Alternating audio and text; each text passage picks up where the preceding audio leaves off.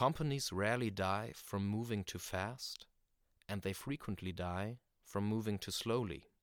Zu Deutsch in etwa: Unternehmen gehen selten an zu schneller Bewegung zugrunde, und sie gehen häufig an zu langsamer Bewegung zugrunde. Das sagt zumindest Reed Hastings, der Gründer und CEO von Netflix.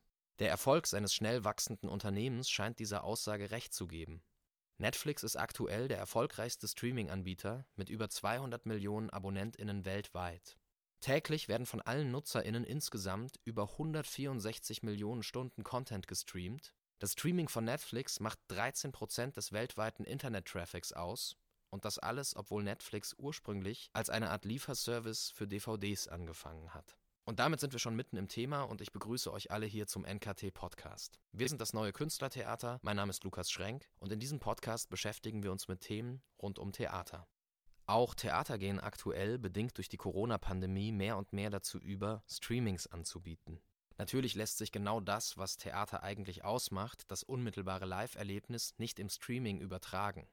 Trotzdem haben wir die aktuelle Situation mal zum Anlass genommen, unsere Theaterlandschaft mit dem erfolgreichsten Streamingdienst zu vergleichen und uns zu fragen, was Theater sich von Netflix abschauen könnte. Netflix wurde im Jahre 1997 von Mark Randolph und Reed Hastings gegründet, mit wenig Geld und einer einfachen Geschäftsidee. Kunden sollten abends nicht mehr in die Videothek laufen, sondern konnten sich DVDs nach Hause bestellen. Das Ganze wurde sehr schnell erfolgreich und machte den Videothekenketten ernsthafte Konkurrenz. Trotzdem hat Hastings frühzeitig erkannt, dass diese Geschäftsidee nicht ewig funktionieren würde und die Zukunft nicht in DVDs, sondern im Internet liegt. So entstand früh die Idee einer Online-Videothek. Damals war die Internetgeschwindigkeit allerdings noch zu gering. 2005 ging YouTube an den Start und die Älteren von uns erinnern sich sicherlich noch an die äußerst dürftige Qualität der ersten YouTube-Videos. Dennoch hat YouTube gezeigt, dass Streaming überhaupt funktionieren könnte. Streaming bedeutet, dass ein Inhalt direkt abgespielt wird und nicht heruntergeladen werden muss und dazu genügt die Zwischenspeicherung weniger Daten. 2007 hat Netflix dann den ersten Versuch einer Online-Videothek gestartet. Dass hier eine Revolution eingeleitet wurde, haben damals noch nicht so viele erkannt. Netflix wurde nicht ernst genommen und belächelt. Zum Beispiel hat der Chef von Time Warner, Jeff Bewkes, Netflix mit der albanischen Armee verglichen, die ja auch nicht einfach so die Weltherrschaft übernehmen könne. Als Reaktion darauf hat Hastings die Kopfbedeckung der Balkantruppen für seine MitarbeiterInnen besorgt.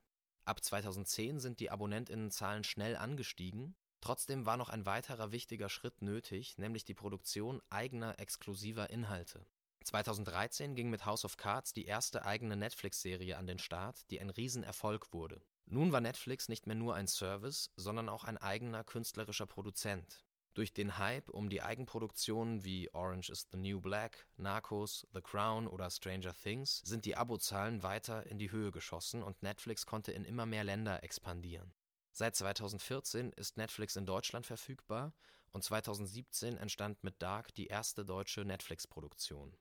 Ja, 2014 ist gar nicht so lange her, wenn man bedenkt, wie sehr Streamingdienste unser Leben verändert haben. ExpertInnen sprechen sogar von der dritten Revolution audiovisueller Medien. Die erste Revolution war die Erfindung des Cinematographen im Jahre 1895 und damit die Entstehung des Mediums Film. Die zweite Revolution war die Einführung des Fernsehens in den 40er und 50er Jahren und in der dritten Revolution, der sogenannten Streaming-Revolution, befinden wir uns aktuell. Ein wichtiger Faktor, der Netflix so erfolgreich macht, ist, dass sie sich sowohl als künstlerisches als auch als Technologieunternehmen verstehen. Sie sehen sich als eine Kombination von Silicon Valley und Hollywood. In beiden Bereichen gehen sie neuartige und unkonventionelle Wege und wir haben mal zehn Punkte rausgesucht, die sich vielleicht auf Theater übertragen lassen könnten.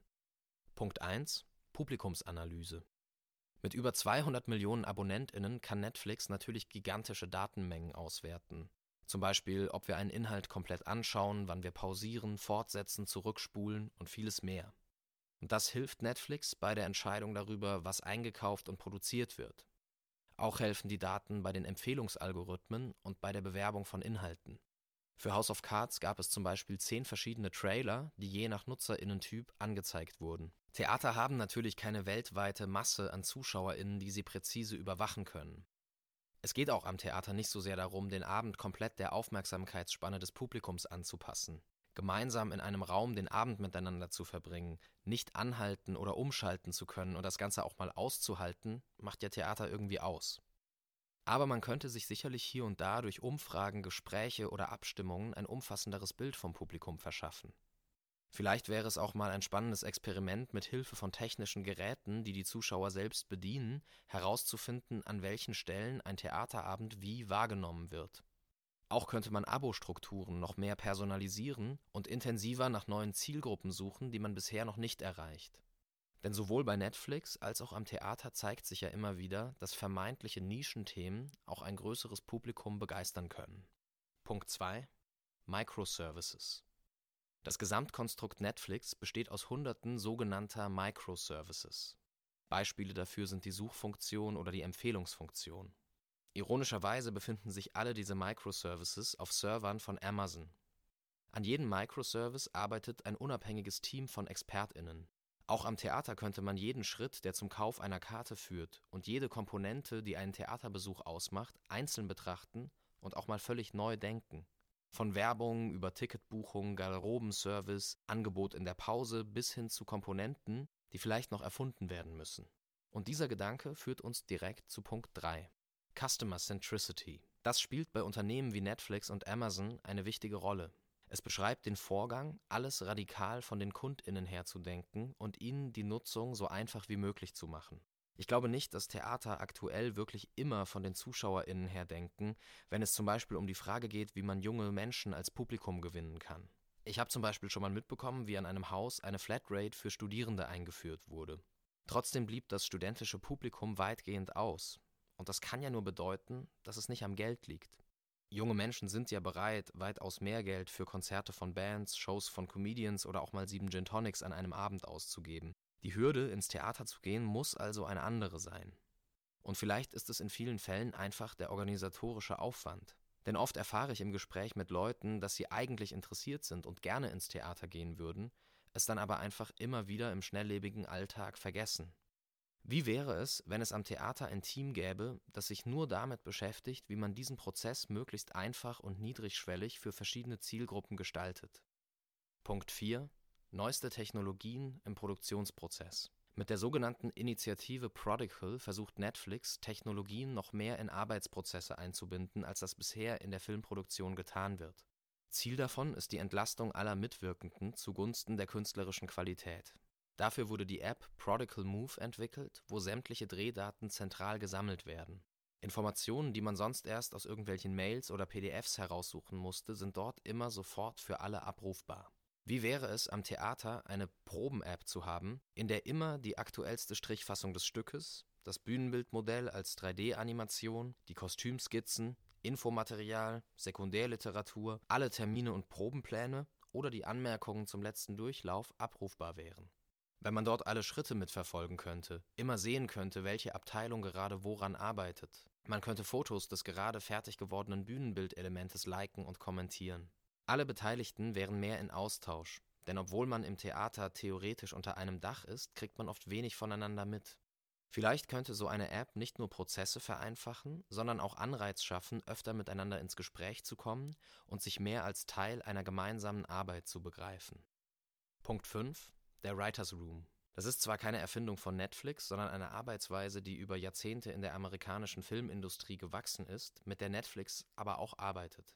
Der Writers Room ist ein wichtiger Faktor für die hohe Qualität von Serien, wie wir sie seit den 2000er Jahren aus den USA kennen. Das Prinzip bedeutet, dass die Serie von einem Team mehrerer AutorInnen entwickelt wird, die am gleichen Ort arbeiten und die meisten kreativen Schritte gemeinsam gehen. Auch am Theater könnte man Teams für das Entwickeln von Stücken einsetzen und damit mehr Eigenproduktionen kreieren. Neben dem klassischen Werkekanon gäbe es dann mehr Stoffe mit lokalem oder aktuellem Bezug Themen aus der Stadt, der Region, einer speziellen Zielgruppe, aktueller Geschehnisse oder des Zeitgeistes. Der Writers Room könnte das Stück auch immer weiterentwickeln und dem Tagesgeschehen anpassen.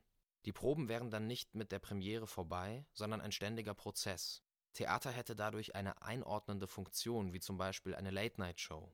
Es würde unter der Woche etwas passieren, sei es in der Weltpolitik oder vor Ort, und man wäre gespannt, wie dies im Theater aufgegriffen und behandelt wird.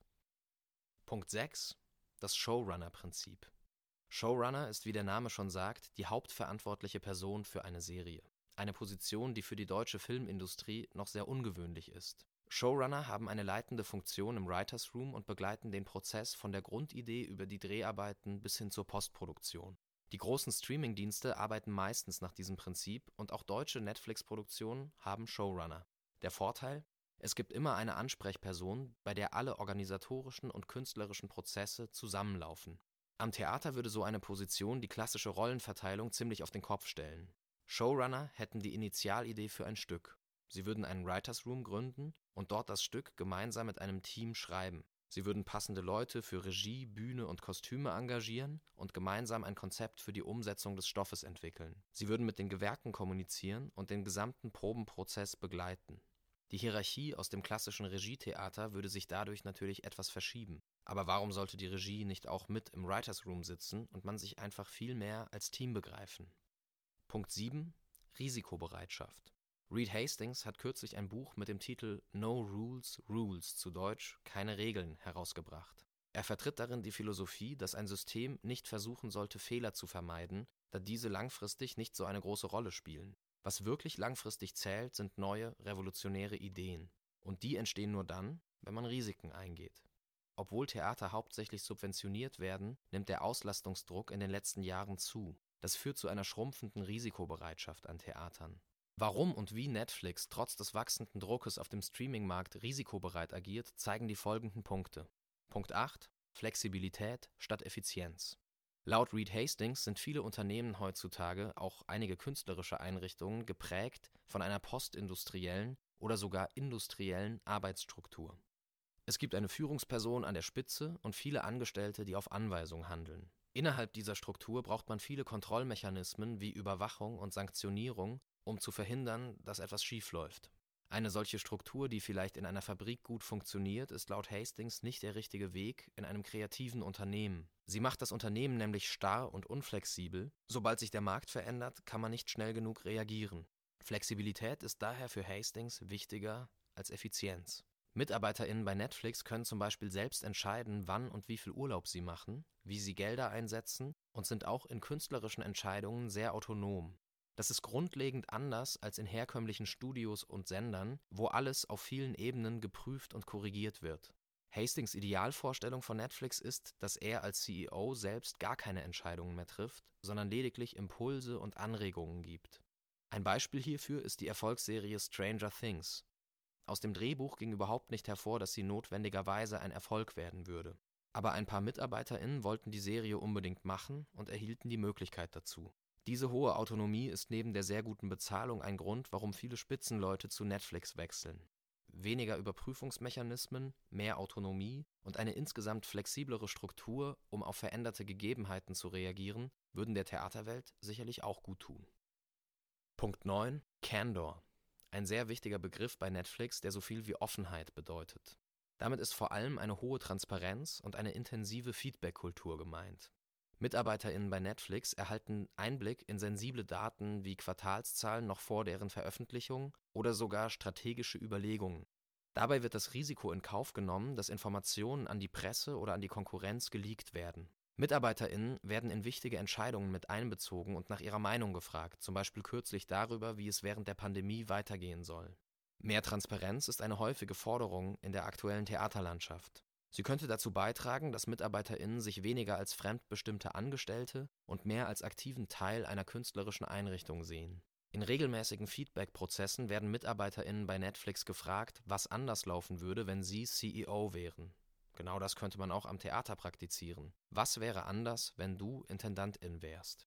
Untereinander gibt man sich direktes und schonungsloses Feedback, aber immer auf eine respektvolle Art. Hastings vergleicht den gegenseitigen Anspruch gerne mit einer Mannschaft im Spitzensport. Und das führt uns zum letzten Punkt. Punkt 10. Teamarbeit. Die Fähigkeit, im Team zu arbeiten, wird bei Netflix als genauso wichtig angesehen wie die individuelle Leistung. Der Vergleich mit einem Team im Hochleistungssport ist nicht zufällig gewählt. Viele Unternehmen vergleichen sich nämlich gerne mit einer Familie. In einer Familienstruktur ist es laut Hastings aber deutlich schwieriger, konzentriert auf ein gemeinsames Ziel zuzusteuern und offen und ehrlich Kritik aneinander zu üben. Gleichzeitig ruft Hastings dazu auf, Brilliant Jerks, zu Deutsch brillante Arschlöcher, nicht zu tolerieren. Der Schaden, der dadurch innerhalb der Teamarbeit entsteht, sei einfach zu hoch. Auch diese Diskussion wird aktuell an Theatern geführt. Spannenderweise bekennt sich ein so erfolgreiches Unternehmen wie Netflix zur Devise No Genius Jerks. Es wird da nicht nur moralisch, sondern auch qualitativ argumentiert. Ein Theater ohne Genius Jerks könnte also nicht nur fairer und offener sein, sondern vielleicht auch einfach besseres Theater machen. Das waren die zehn Punkte.